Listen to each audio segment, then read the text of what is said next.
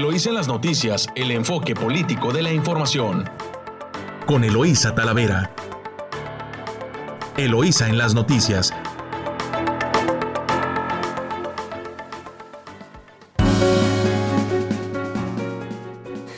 Les saluda hoy lunes 9 de agosto Eloísa Talavera, transmitiendo a través de nuestro estudio Luis La Madrid Moreno en su emisora favorita 929 Amor Mío y en San Quintín a través de la Chula 98.3 de frecuencia modulada.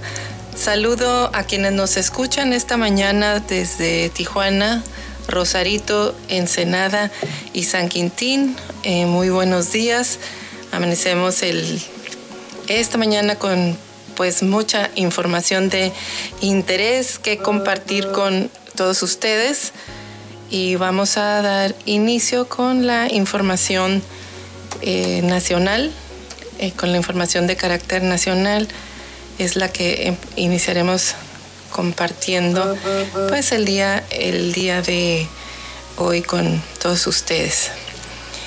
Eh, y de su diario Reforma, burla Lomelí Beto con red farmacéutica eh, aún con sanciones de la Secretaría de la Función Pública, arma ex superdelegado esquema para vender medicinas en el IMSS. De su diario El Universal, tres redes de corrupción operaban en Poder Judicial. Así lo menciona ministro Saldívar, familias internas, afamados despachos privados y grupos políticos opusieron resistencia a la limpia. La mayoría de los jueces son honestos. No temo a AMLO, le tengo respeto, afecto y gratitud. El Poder Judicial Federal ha ejercido independencia y autonomía plenas. De su diario, La Jornada, AMLO, evitemos que jóvenes sean reserva del crimen. Y Milenio, se suben Estados Unidos, Canadá y España a investigación abierta a Vargas, a Unidad de Inteligencia Financiera. De su diario Excelsior, inician revisión de carencias en las escuelas piden a padres unirse a brigadas. Representantes del Sindicato Nacional de Trabajadores de la Educación visitarán planteles para conocer qué servicios o infraestructura requieren y reportarlos a las autoridades. El financiero proponen revisar la edad de retiro en México. Urge desactivar la bomba de tiempo en pensiones. El economista, escasez de chips pasa la factura al ensamble de autos en plantas del país. Y de su diario La Razón quedan en el limbo 20 millones con cambio al Insabi. No saben ni qué existe, ni qué existe. Rellenaba eh, de su diario 24 horas, rellenaban bolsa de los partidos rellenan bolsa de los partidos, les garantizan casi 6 mil millones de pesos para 2022. El presupuesto de los partidos se determina conforme a la Constitución, recordó en un videomensaje el presidente del Instituto Nacional Electoral, Lorenzo Córdoba, en 2021. En 2021, Fuerza por México y redes sociales progresistas, dos mini partidos que, que costaron en conjunto 564.6 millones de pesos, se consolidaron en su efímera vida como dos de los partidos más tramposos y fueron multados con más de 100 millones de pesos cada uno. Y de reporte Índigo, la Fiscalía General de la República tiene abiertas más de 300 indagatorias que derivan en denuncias interpuestas por la Unidad de Inteligencia Financiera durante la actual administración. Sin embargo, apenas dos casos se han logrado judicializar, lo que evidencia la poca coordinación entre ambas instituciones. Pues aquí está este par. Y bueno, en el sol, en el sol de México eh, viene en media plana a soñar con París 2024 y es que como terminaron los Juegos de la pandemia, como fueron denominados en Tokio, y, eh, y Francia tomó la, la estafeta con un espectáculo al pie de la Torre Eiffel. Estados Unidos fue líder del medallero en Japón y México cerró con cuatro medallas de bronce. Pues estaremos analizando a lo largo de este espacio el balance de las Olimpiadas y lo que sigue en esa ruta también. Y también de su diario El Sol de México frenan sus inversiones Kansas City Southern.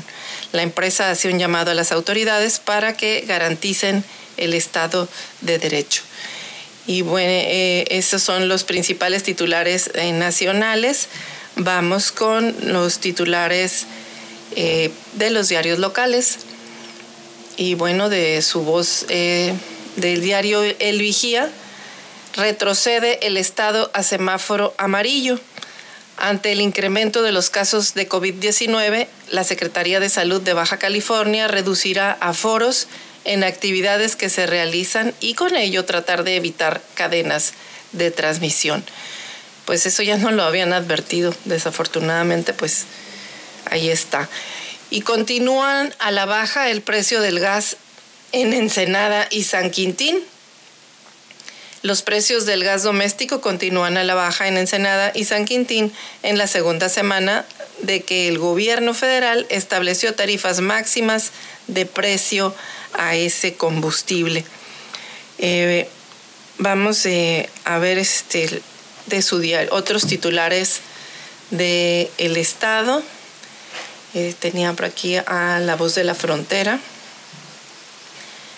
que es perdón, tenemos en la voz de la, en la voz de la, frontera, pues desafortunadamente eh, la semana cerró con violencia en el estado, si bien es cierto no hubo incidentes violentos en Ensenada, sí los hubo en Mexicali y Tijuana, cerrando en el estado con 10, fallecidos eh, entre sábado y domingo. Eh, es este, pues lamentable que, sigan los, la, jornada violenta que dejó 10 homicidios en Tijuana y a nivel estatal el número de homicidios llegó hasta 12 hechos. Pues ahí está, estos son los titulares de, de La Voz de la Frontera y en el portal de Ensenada ensenada.net, que también es un portal de la ciudad. Eh, el incidente pues es que atropellaron a un policía en Avenida Reforma. Y bueno, pues Daniel Corral regresa a casa luego de su estancia en Tokio. Repuntan ventas en mercado de mariscos porque, por el verano y bueno, pues también Baja California regresa a semáforo amarillo. Esos son los titulares locales. Nos vamos a corte comercial. Regresamos en unos minutos aquí en su emisora favorita 929, Amor Mío. Estás escuchando Eloís en las noticias. Regresamos. Estamos de vuelta aquí en su emisora favorita 929 Amor Mío en Eloísa en las noticias. Agradecemos eh, que nos esté escuchando esta mañana de lunes 9 de agosto.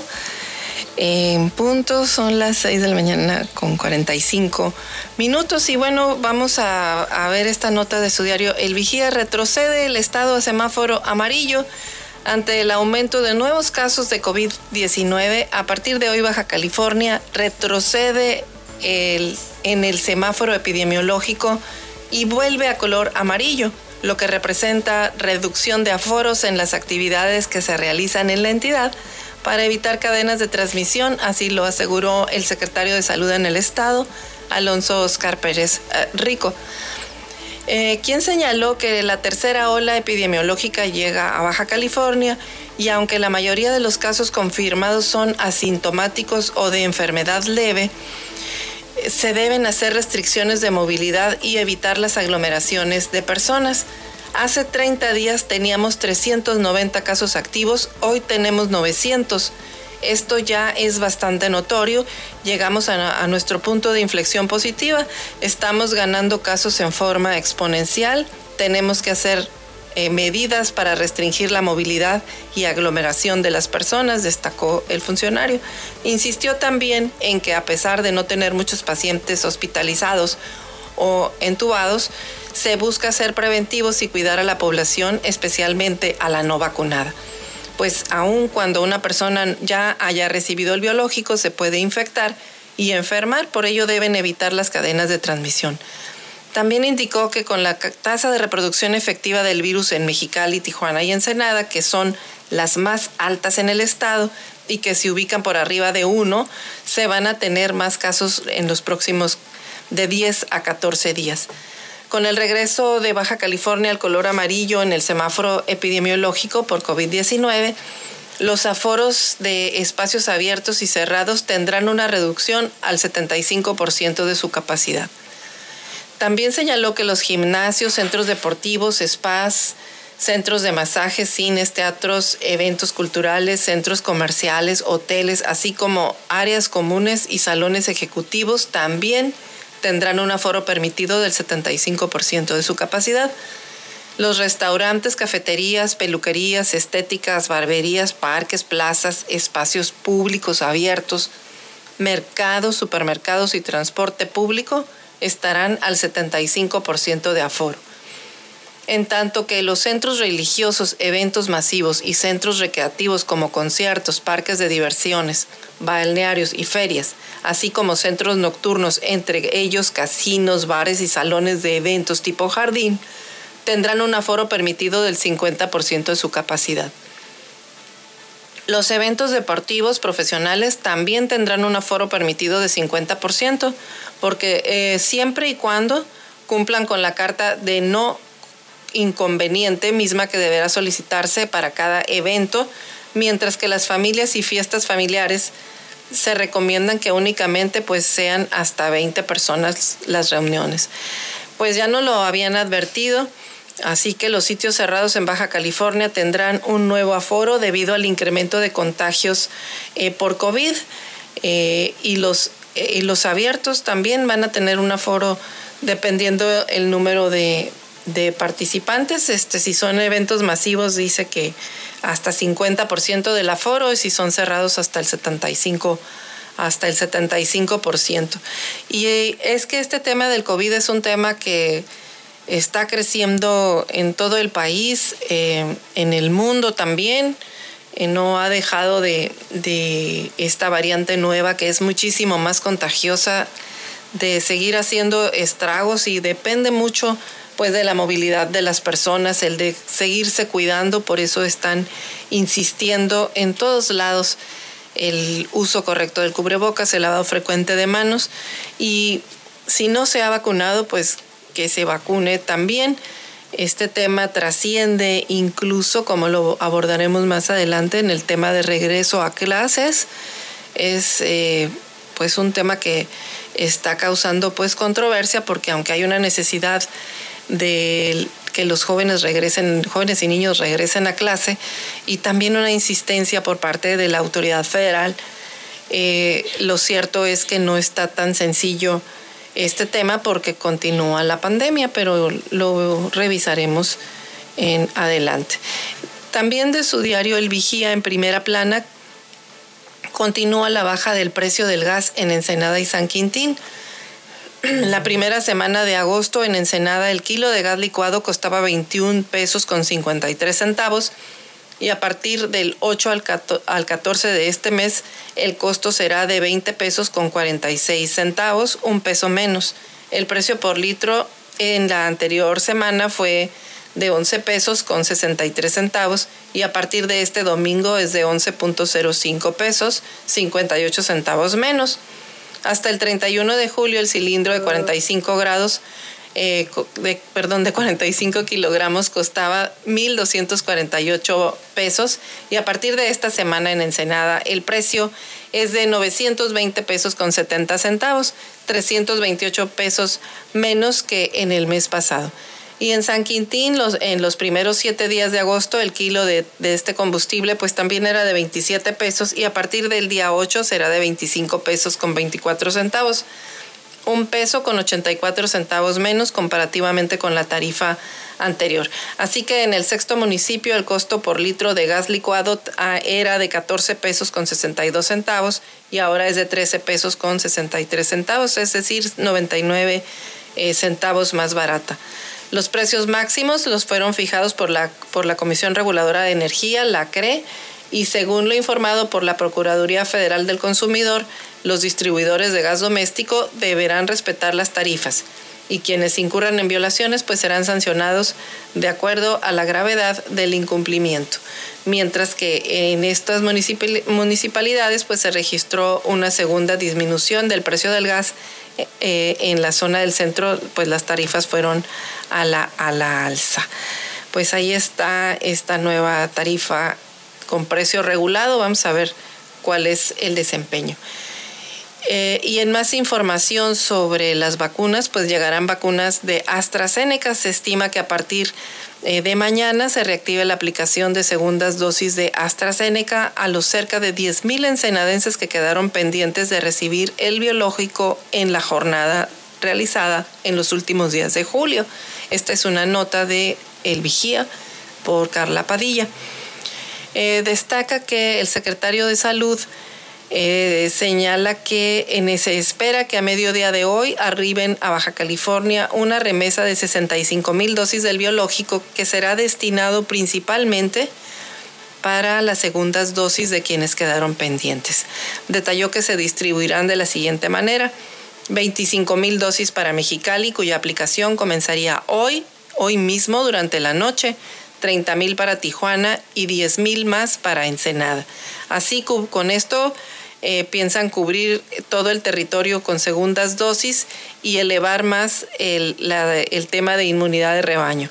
No significa que los vacunados eh, no se puedan que los vacunados no se puedan infectar y si se enferman, pues tienen más posibilidades de desarrollar la enfermedad leve, a diferencia de la enfermedad moderada y severa que se lleva a los pacientes prácticamente a todos al hospital.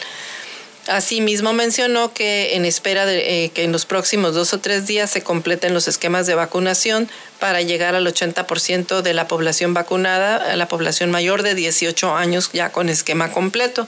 El secretario solicitó a la población que no han recibido la segunda dosis de AstraZeneca estar tranquilos ya que aún no se vence el periodo en el que, se, en el que puedan recibirla, pues se encuentran dentro de los 50 y 60 días de aplicación de la primera dosis.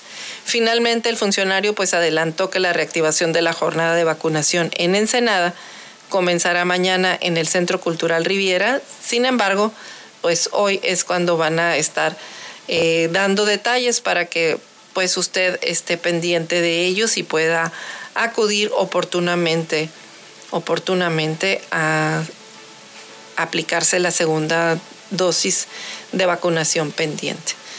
Y en más información de Gerardo Sánchez del Vigía también, eh, con un fuerte operativo policiaco en las calles alrededor del Teatro Universitario y de los periodistas Benito Juárez y el acceso a personas restringidas, el presidente municipal destacó las obras realizadas en su periodo de presidente municipal, pues rindió el, su segundo informe de gobierno el presidente municipal de Ensenada, Armando Ayala Robles. Y en otra información, también de Vigía, manifiestan rechazo a municipalización del agua. Esta es una nota de Gerardo Sánchez. Ciudadanos y ciudadanas organizados en colectivos defensores del agua, comunidades originarias y ecologistas de Baja California se manifestaron en contra de la aprobación fast track de la municipalización de los servicios de agua y drenaje. Rechazaron asimismo la reforma que adiciona diversos artículos eh, de, la ley, de la ley del Estado de Baja California y la que reglamenta el servicio público de agua y, ley, y a la ley orgánica de la Administración Pública, aprobados por el Pleno del Congreso del Estado de Baja California, sin mayor discusión, violando las reglas organizativas del Congreso el pasado 29 de julio del 2021 ellos señalaron ha dado origen a otra serie de acciones antidemocráticas en algunos cabildos del Estado. En pronunciamiento público agregaron, manifestamos nuestra preocupación e indignación no solo por los modos y formas en que esta iniciativa de decreto fue aprobada, sino también porque la participación ciudadana ha sido omitida. Y puntualizaron, luego de este estudio eh, colectivo de la iniciativa en mención, las y los ciudadanos la podemos calificar como una falsa municipalización. Esto, añaden, por sesgada, parcial, equivocada y violatoria de la Constitución y de los procesos parlamentarios. Identificamos además una serie de vicios e inconsistencias que dejan lagunas para la corrupción, invaden funciones, proponen precarizar más a los municipios de nuestro Estado, así como a los trabajadores de las instituciones estatales. También se establecen temporalidades de aplicación insuficientes para planear, organizar y redefinir las funciones del servicio público y las nuevas atribuciones en cada entidad municipal. Tampoco permite desarrollar la capacitación y definición de sistemas y procesos ni reordenar los lineamientos de participación ciudadana en la operación, administración del agua, como lo mandata la legislación vigente, además de sumar pues una serie de retrocesos en materia de protección ambiental y derechos humanos. Por lo tanto, es improcedente, inoportuna y peligrosa en medio de una transferencia que eh, de administraciones de gobiernos estatales y municipales. En síntesis, pareciera estar planteada a la medida de intereses ajenos a la ciudadanía. No incorpora ni considera los mecanismos para la participación ciudadana efectiva. Se considera, por lo tanto, retrógrada, pues cierra espacios para una verdadera participación ciudadana deliberativa y democrática. Exigimos a los cabildos actuales de todo el Estado y reelectos recién así como a la próxima gobernadora del estado, eh, rechazarla. Y así firman el posicionamiento, pues la Comisión Jurídica Ciudadana de la Comisión Plural Ciudadana Agua para Ensenada y Visión Alternativa AC. Pues ahí está este tema que sigue dando y seguirá dando seguramente eh, para más. Eh, en, la municipalización del agua que se dio Fast Track y como bien lo dice esta nota sin la participación de la ciudadanía. Por el contrario, hasta desaparecieron los espacios en los consejos del agua, eh, donde la sociedad organizada pues tenía sus asientos. Nos vamos a corte comercial. Recuerde que estamos en su emisora favorita 929 Amor Mío en Eloísa en las noticias y lo invito a que nos siga a través de nuestra cuenta de WhatsApp en el 646-288-6104 o a través de nuestro portal eloísaenlasnoticias.com. Estás escuchando Eloísa en las noticias. Regresamos. Estamos de regreso en su noticiero Eloísa en las noticias en 929 Amor Mío, su estación favorita. Continuamos con, con más información eh, de su diario El Vigía. Tardarán certificados por falta de registros alrededor del 60% de la población que acudió a los módulos de vacunación no se registró en la plataforma federal, lo que ha hecho más lento el proceso de registro. Eh, las personas, eh, ah, eh, ah, permíteme un, segundo, por favor. tengo, vamos, va a entrar al, al, aire, tenemos a nuestro... Ah, no, no, Perdón, ya me, ya me enredé aquí con una llamada, pero bueno, en 15 minutos. Eh, continuamos con la información. Las personas que no han podido obtener su certificado de vacunación contra COVID-19 es porque la Secretaría de Bienestar aún pues no tiene eh, cerca de medio millón de registros que, que capturados en la plataforma federal. El delegado regional de programas para el desarrollo en Ensenada, en la Secretaría de Bienestar, señaló que alrededor del 60% de la población que acudió a los módulos de vacunación a recibir su biológico no se registró en la plataforma federal, lo que ha hecho pues más tardado este proceso. Eh, indicó también que mientras en otros estados están aplicando vacunas en distintos rangos de edad, en Baja California prácticamente ya se culminó con este proceso y se trabaja en la captura de registros para generar los certificados de vacunación. Muchas personas o la mayoría de los ciudadanos eh, no fueron responsables de inscribirse en la plataforma federal, las personas acudían directamente a recibir su vacuna, eh, les explicaron que pues había que registrarse en la plataforma y las personas eh, pues no lo hicieron así, así que pues eso ha retrasado eh, con la captura el hecho de que usted pueda ahorita obtener su certificado de vacunación. Heredia, Gutiérrez Heredia detalló que en Ensenada, en el, en el rango de 60 y más, se tiene un censo de 40 mil personas que recibieron su vacuna. Sin embargo, debe hacerse un registro por cada dosis recibida. En el rango de 50 a 59 eh, son 33 mil personas, es decir, 66 mil registros, eh, y mientras que de 40 a 49 se estima aproximadamente 60 eh, mil dosis entre primeras y segundas dosis. Así que en la población de 18 y más añadió se vacunaron 140 mil personas con el biológico Johnson y Johnson y, y decir 140 mil registros que deben realizarse también por lo que la suma de las cifras en los distintos rangos de edad pues son aproximadamente alrededor de 500 mil registros. Desafortunadamente muchas personas no hicieron este procedimiento el día y al día de hoy pues exigen comprobante de vacunación, pero si no se dieron de alta en la plataforma federal, entonces pues tienen que esperarse a que esté capturada toda la información y estar conscientes que pues son alrededor de 500 mil registros que tienen que subirse a la plataforma federal.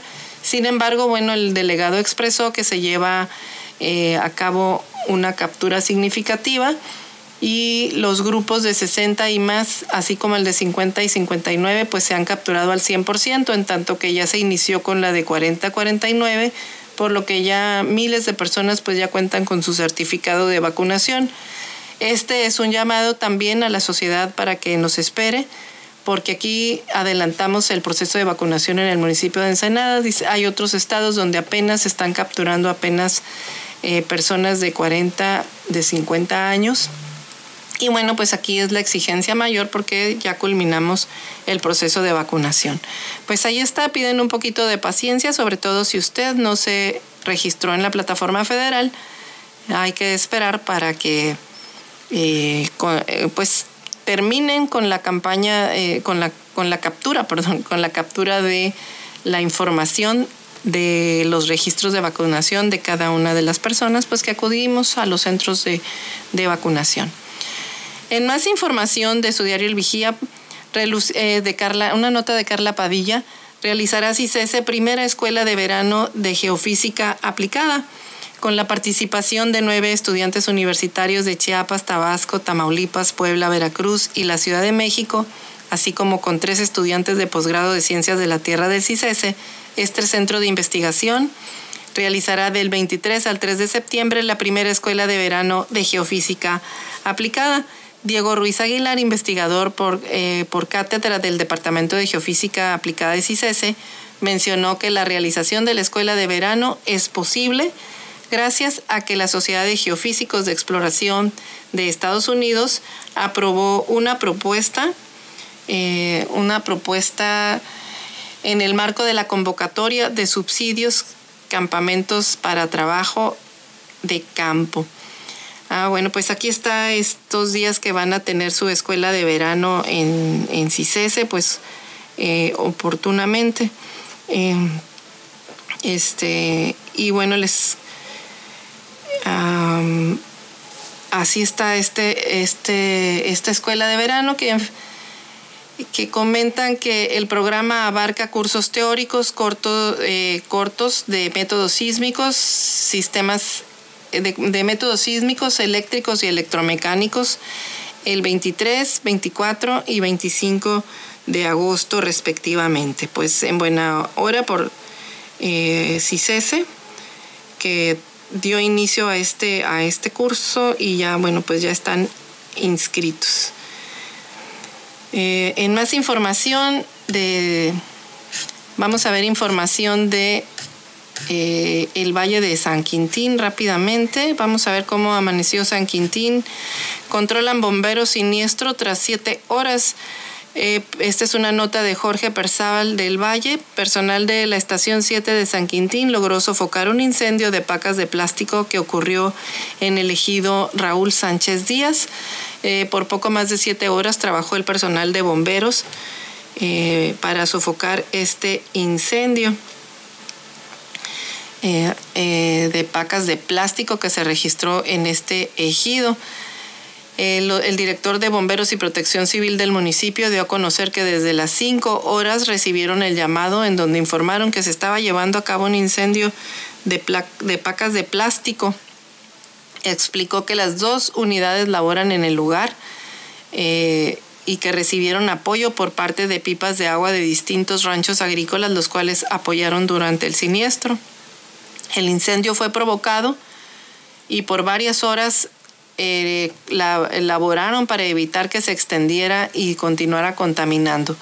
Cuando vean este tipo de incendios, invitó a la ciudadanía para que rápidamente informe o llame al 911, ya que estos hechos son más fáciles de controlar cuando inician debido al material que se consume. Así que el director de Bomberos y Protección Civil agregó que agradeció el apoyo que recibieron por parte de los ranchos agrícolas y que bueno, pues pudieron trabajar para controlar y evitar que este incendio se pudiera extender. También denunciarán ante la Comisión Nacional de Derechos Humanos al presidente del Consejo Municipal Fundacional. Esta nota de Jorge Perzábal. Por violencia de género será denunciado ante la Comisión Estatal de Derechos Humanos el presidente del Consejo Municipal Fundacional de San Quintín, eh, Jorge Alberto López Peralta. Eh, Verónica Domínguez, quien es presidenta del Observatorio Ciudadano San Quintín, dio a conocer que hoy acudirá a la Comisión Estatal de Derechos Humanos de Baja California para presentar su queja debido a que durante el pasado viernes este funcionario se comportó de manera grosera en una reunión dentro de las instalaciones del Consejo Municipal eh, Fundacional. Señaló que tras la denuncia, la la enviaría nuevamente, le enviaría una nuevamente una carta al gobernador eh, Jaime Bonilla Valdés, así como a la gobernadora electa Marina del Pilar, explicándole la situación que se tiene con el presidente del Consejo. Agregó que además de esto solicitará eh, que se le haga un examen psicológico al funcionario, ya que además del comportamiento que tiene, cuenta con una denuncia penal en la Fiscalía General de Justicia del Estado en San Quintín pues ahí está, sigue habiendo diferencias entre el Consejo eh, Municipal Fundacional y el Observatorio, el Observatorio Ciudadano de San Quintín. En más información sobre San Quintín, eh, vuelve San Quintín también a semáforo amarillo. Este lunes San Quintín, al igual eh, que el resto del estado, regresa a semáforo amarillo con restricciones de aforos en actividades lo anterior con el fin de inhibir cadenas de transmisión del COVID-19. Alonso Pérez Rico, secretario de Salud en el Estado, también dio a conocer que en el municipio se cuentan con 2.066 casos confirmados, 23 casos sospechosos, 2.164 casos recuperados, 124 personas fallecidas y 8 casos activos. Explicó que los aforos serán los siguientes. En capacidades de 75% operarán los gimnasios, centros deportivos, spas y centros de masajes y centros comerciales con áreas comunes y salones ejecutivos. Pues también piden máximo distanciamiento en los restaurantes, cafeterías, peluquerías, estéticas y barberías.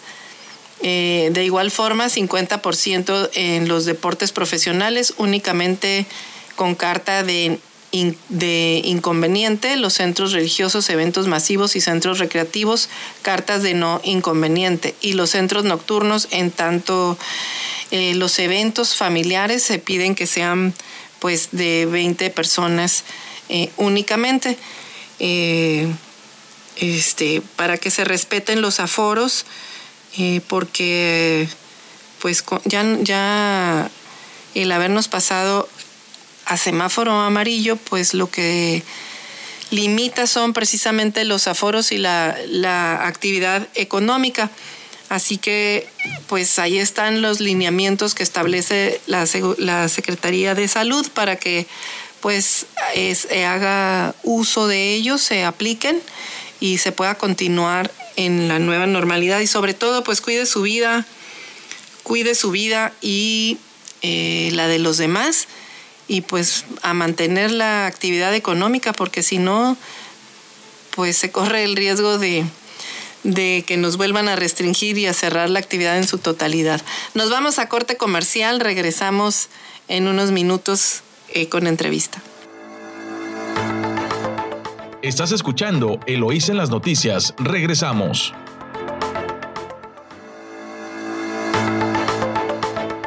Estamos de vuelta aquí en su noticiero Eloísa en las noticias. Y bueno, pues eh, regresamos en, en, su emisora favorita, 929 Amor Mío.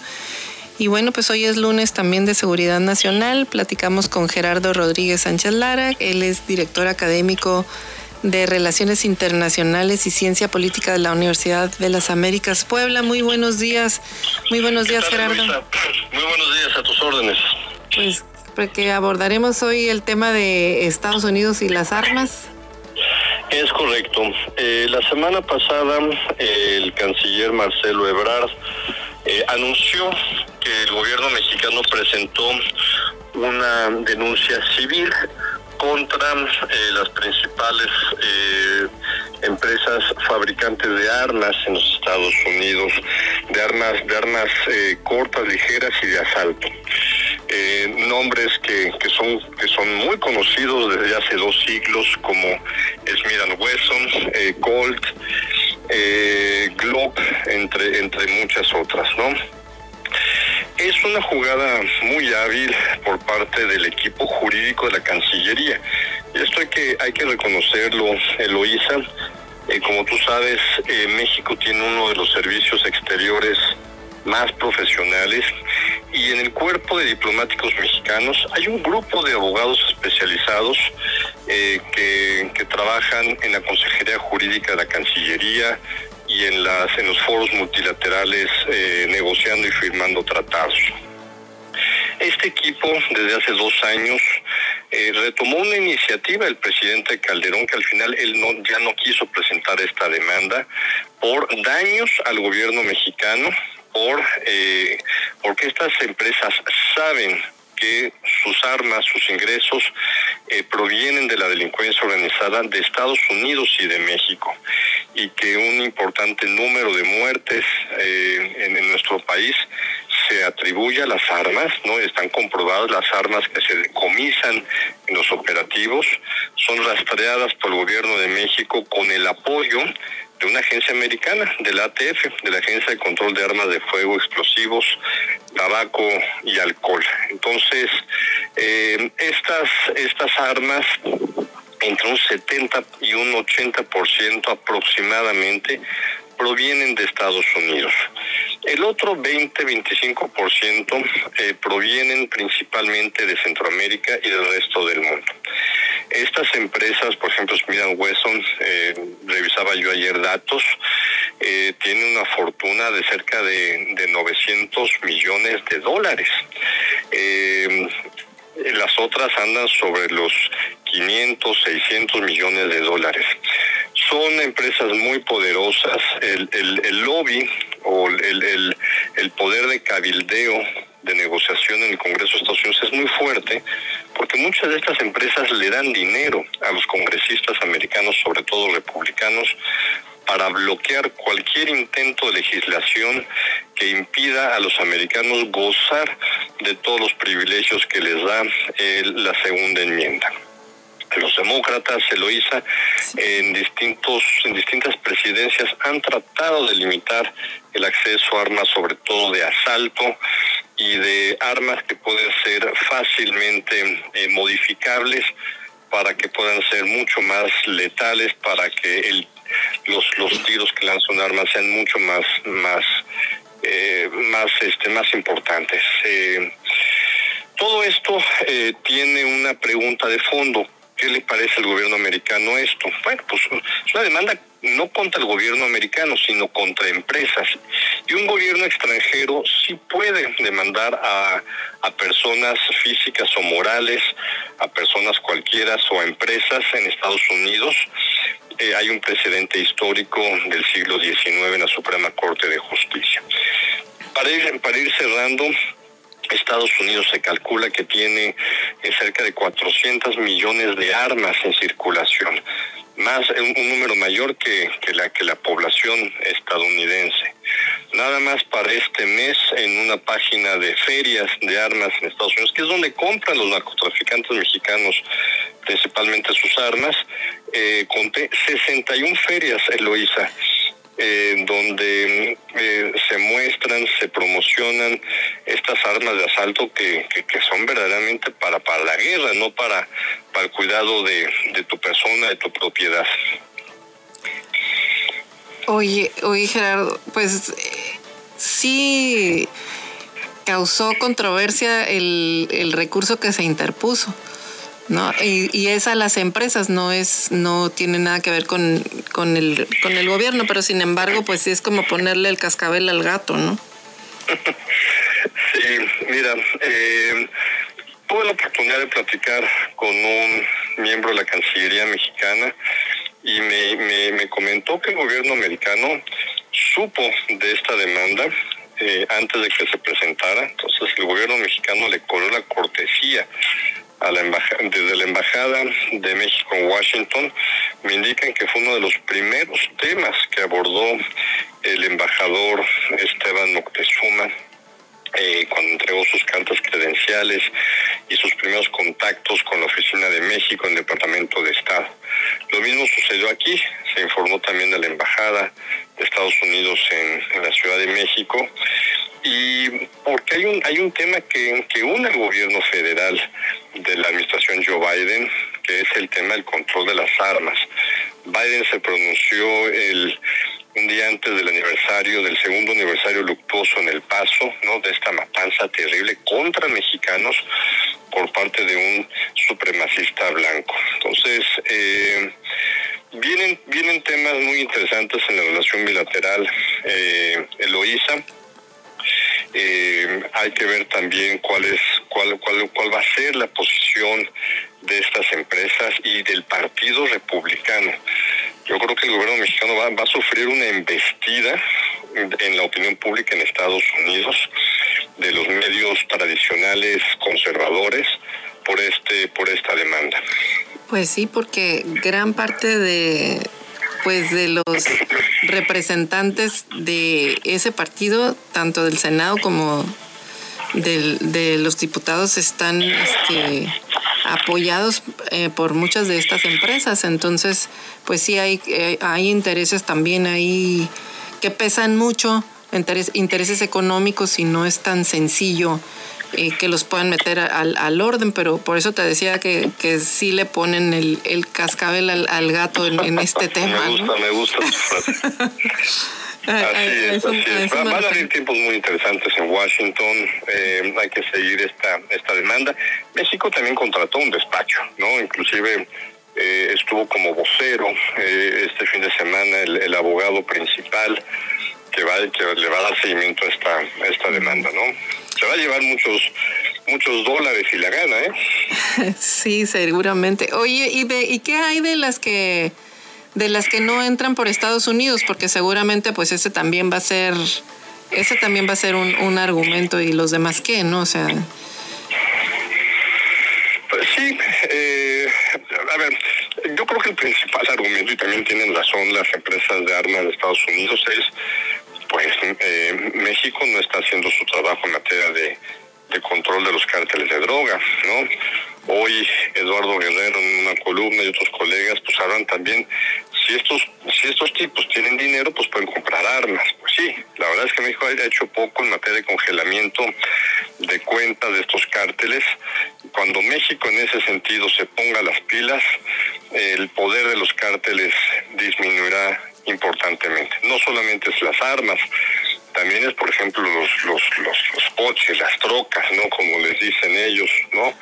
Que les encantan para, para moverse en, en, en, la, en la Sierra de Guerrero, en Michoacán, en la en el Triángulo Dorado, ¿no? Entonces, no solamente son armas, también es son vehículos, son aeronaves con las que mueven también la droga, ¿no? Claro. Sí, pues eh, sí, nada más, este, pues este tema, este tema de las armas y la facilidad con la que las adquieren también, eh, pues es todo un tema porque a veces las compran por partes, ¿no? O sea, ni siquiera las compran armadas, entonces Exacto. es más difícil detectarlas, como dicen, para les, les tapan por un lado y, y ellos encuentran cómo, cómo y hacer que lleguen al país. Exacto. Con muchísima, eh, con muchísima Hay un dato, Lisa, perdón que te interrumpa. Eh, nada más en California, que, que, nos interesa por, el tema también de la violencia en Tijuana, en Baja California, hay 8.000 armerías. Pero no solamente son las armerías, es el tema de las ferias, ¿no? Y esto le, está poniendo el dedo en la llaga la Cancillería mexicana, porque en las ferias es donde se compran la mayor cantidad de armas ingresan a nuestro país, porque se relajan los controles en las ferias para, para compra de las mismas. Y como bien dices, se compran armas, se desarman e ingresan por partes a México. Después un arma es, es hechiza porque está formada de varios componentes de diferentes armas, ¿no? Sí. Sí, es, es por eso que también pues es difícil que las que las detecten al, al ingreso al país. Pero sí, ocho mil, ocho mil armerías es en un estado en California. Nada más. Sí, no, no, Pero en, en, Arizona hay cerca de 3.000, en Nuevo México 1.000 y 10.000 en este y en Texas 10.000. No, no, no, no, está está cerca de 21.000 armerías en la frontera de México con Estados Unidos. Bien, oye, pues entonces en el, en el tema, en el acompañamiento por parte de la Cancillería de este tema y la relación bilateral, eh, no eh, ¿crees que pueda resultar algo, algo positivo para México? Pues mira, la, la relación está en un momento muy tenso, eso no lo niego yo. ¿No? Recibí muchos comentarios ahora en la mañana sobre mi columna, decir, pues la relación sigue muy tensa. Le dije, sí, para pero eso no lo, no lo niego. Pues por el tema Cienfuegos, es por el tema de la, de la reforma a la Ley de Seguridad Nacional que les exige a las agencias de inteligencia reportar sus actividades con reportes mensuales, ¿no? Pero este es, este, este, este, es, este es una acción con valores entendidos y sigue habiendo diálogo entre los dos países, ¿no? Ajá, sí, no, pues no creo que lo corten, aunque haya distintas tensiones, sobre todo por la manera, la forma en que este gobierno está actuando en el tema de, sobre todo de combate a la delincuencia, porque pues no parece que no hay acciones concretas y que quizás sería algo que estuvieran exigiendo del otro lado. Así es, pues hay que seguir viendo este tema, Eloisa, y lo seguiremos platicando aquí en tu espacio. Muy bien, pues muchas gracias Gerardo. Ya escuchamos a, Gerardo con este tema de entre las armas y la relación con Estados Unidos, así que pues vamos a ver qué nos depara la administración de Joe Biden y de Andrés Manuel López Obrador en este y otros temas de la relación bilateral. Muchas gracias Gerardo por compartir con nosotros esta mañana. Gracias, siempre a tus órdenes. Gracias. Hasta pronto, Gerardo. Pues continuamos nosotros con más información aquí en su emisora favorita 929 Amor Mío. Eh, y bueno, este tema pues mucho, mucho, dará mucho de, de qué hablar y qué decir, pero pues ahí está. Y bueno, también estaremos comentando otros temas de interés nacional después de este corte comercial. Muchas gracias por escucharnos. Estás escuchando Eloís en las noticias. Regresamos.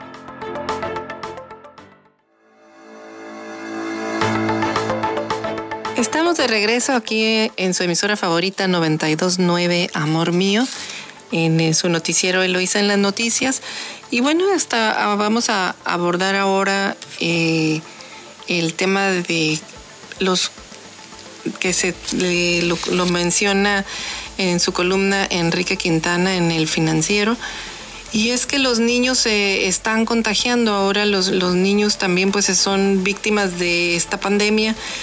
Y bueno, estamos entrando en una etapa en, en el que en esta etapa de la pandemia pues que tiene consecuencias que aún nos que siguen siendo muy muy inciertas. Por parte del presidente de la República, por ejemplo, se ha estado insistiendo en que el, ingreso a clases ya sea en este 30 eh, de agosto, eh, está previsto el regreso a clases.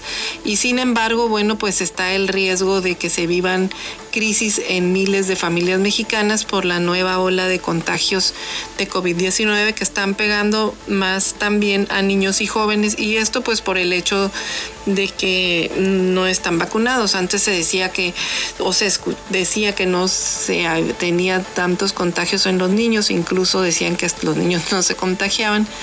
Sin embargo, bueno, pues hay casos de positivos de los menores de 18 años que están en, en los niveles máximos de la pandemia. Por ejemplo, pues hay un, hay un, un promedio diario de 650 casos en la última semana de contagios y para la población de 12 a 17 años. El nivel más alto de contagios para este segmento de edad había sido de 375 casos diarios y se habían presentado en enero cuando se registró pues el nivel máximo de la segunda ola. Eh, ahora incluso menores de 6 años tienen un máximo de nuevos contagios, cerca de 150 diarios en promedio, cuando el máximo que se tuvo previamente pues había sido alrededor de 60 casos diarios también en pasado enero. Así que pues eh, este tema está eh, ahí causando controversia y bueno pues también incluso el Sindicato Nacional de Trabajadores de la Educación está pidiendo que se invite también a los padres de familia a revisar el tema del regreso a clases por este tema de la tercera ola de la pandemia. Así que pues, eh, según la encuesta de INEGI también, los que conocen de la encuesta que se presentó la semana pasada de ingreso o gasto de los hogares, de la cual eh, parte de estas evaluaciones también saben que se trata de unos estudios pues cuidadosos con este, de esta información de INEGI es una información pues cuidadosa, fidedigna y también eh, pues ha mencionado que eh, los temas de salud y los temas de educación son también los temas que más salen trastocados en esta, en esta encuesta y pues son, no se deben de descuidar eh, justo en este momento de regreso a clases. Pues ahí está la información, si, si se contagian los niños y también están siendo víctimas de esta pandemia. En más información, otro tema que se plantea es la transición, en la transición hacendaria plantean ajustes en la edad para la pensión eh, y retiros en afores. Estas son propuestas pues para evitar los casos de pobreza en la vejez. Eh, junto con otras sugerencias, pues buscan desactivar una bomba de tiempo en el tema de pensiones. Eh, y por eso lo que eh, plantean es para evitar la pobreza en la vejez, pues hacer ajustes en algunos parámetros claves como la edad de retiro y reducir las eh, oportunidades para sacar los fondos de ahorro de, en las AFORES antes de la jubilación. Esta es una recomendación pues, de un grupo de trabajo para la transición eh, hacendaria. Eh, que hicieron una serie de recomendaciones, entre ellas eh, dicen que el sistema de pensiones mexicanos pues enfrenta varios retos en el mediano y largo plazo, de los cuales destacan la baja cobertura, bajas tasas de reemplazo y la sostenibilidad financiera para, eh, pero que el mayor reto pues es la informalidad laboral. Así que en este contexto las propuestas de reforma para el sistema de pensiones que se proponen es, uno, aumentar la cobertura. Eh, se requiere introducir un esquema obligatorio para que todos los empleados y autoempleados aporten para su retiro y puedan recibir el beneficio a la jubilación. Dos, para mejorar la sostenibilidad financiera, se requiere limitar el gasto en las pensiones de beneficio definido mediante topes máximos o cambios de régimen. Tres, Evitar la pobreza en la, eh, para evitar la pobreza en la vejez se deben ajustar los parámetros como la edad de retiro y se necesita reducir las oportunidades de acceder a los fondos ahorrados en las afores antes de la jubilación.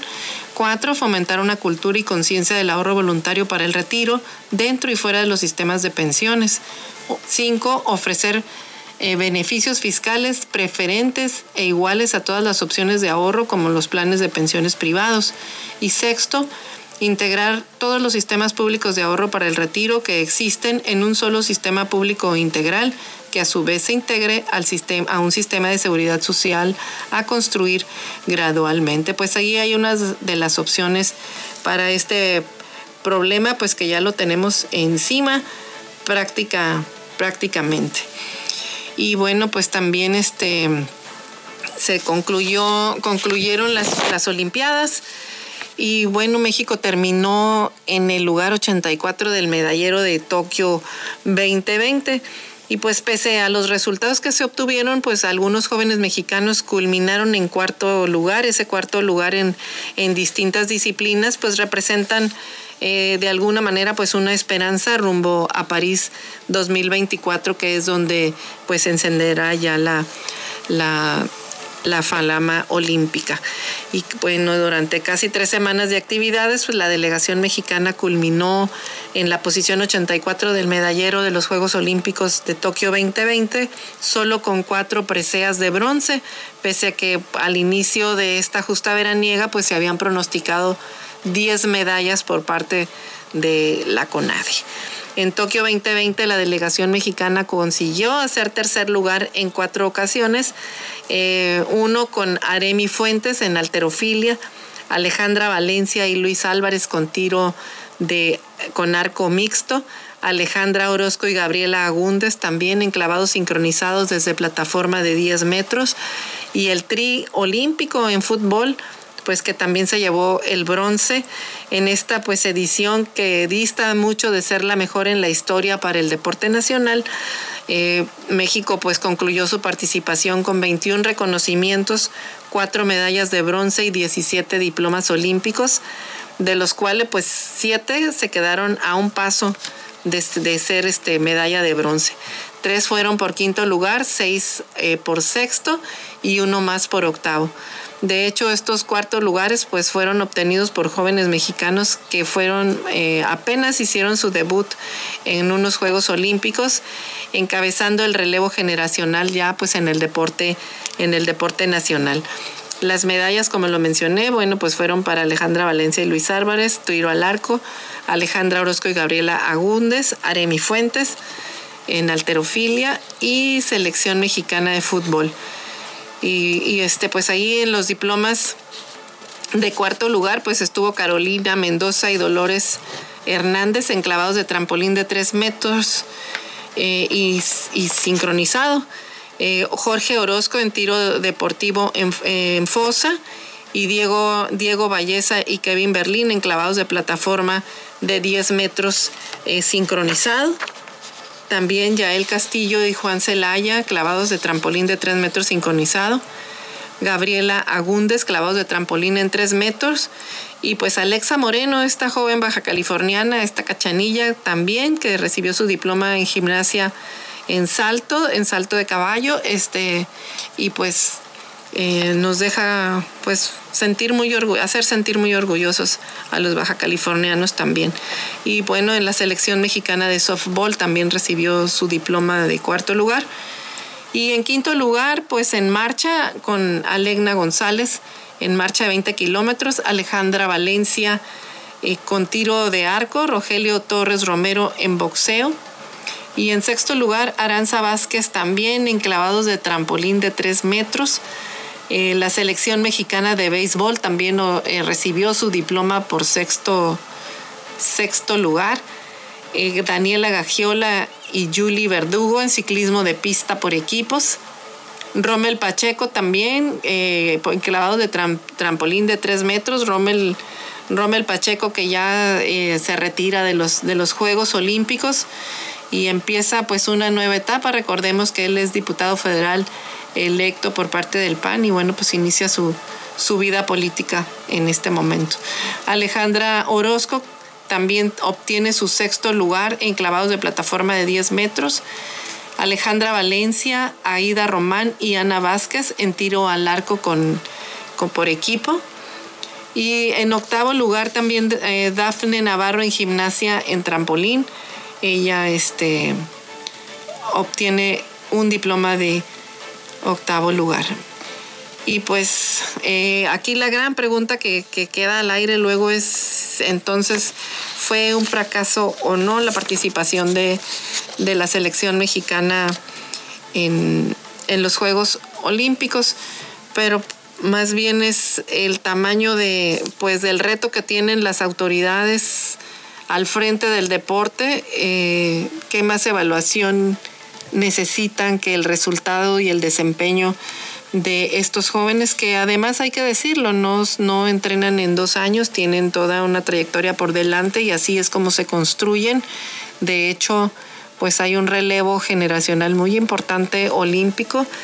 Eh, medallistas, por ejemplo, enclavados, esta niña china de 14 años y los deportes nuevos también que fueron presentados en estas Olimpiadas, pues que de alguna manera eh, las medallistas más jóvenes de 13 años, las niñas japonesas en patineta, por ejemplo, pues dejan, dejan ver este, este, esta, esta, este relevo precisamente en, los Juegos Olímpicos y en el, en el deporte. Pues si, si tuvieron ustedes la, la oportunidad también de, de, ver la ceremonia de clausura que fue pues llena de música y de color en el Estadio Olímpico en Tokio, Japón.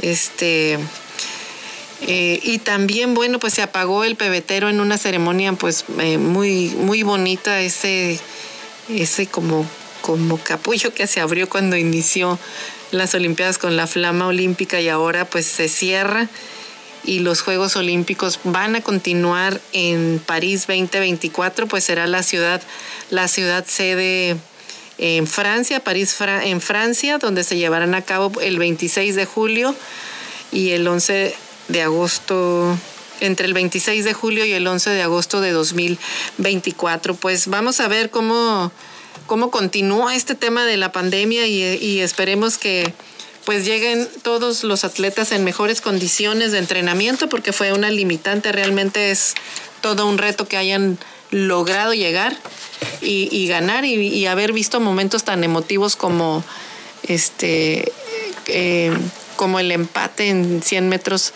planos, por ejemplo. Bueno, pues ya es todo por hoy. Les agradecemos su atención y les invitamos a que nos acompañe eh, el día de mañana en punto de las seis y media de la mañana en otra edición de Loisa en las noticias. Hasta entonces y que la pase muy bien, que tenga excelente inicio de semana. Muchas gracias. Eloísa en las noticias, el enfoque político de la información. Sintonízanos todas las mañanas de lunes a viernes a las seis y media en Amor Mío 92.9 FM y La Chula 98.3 FM. Visítanos en eloísenlasnoticias.com.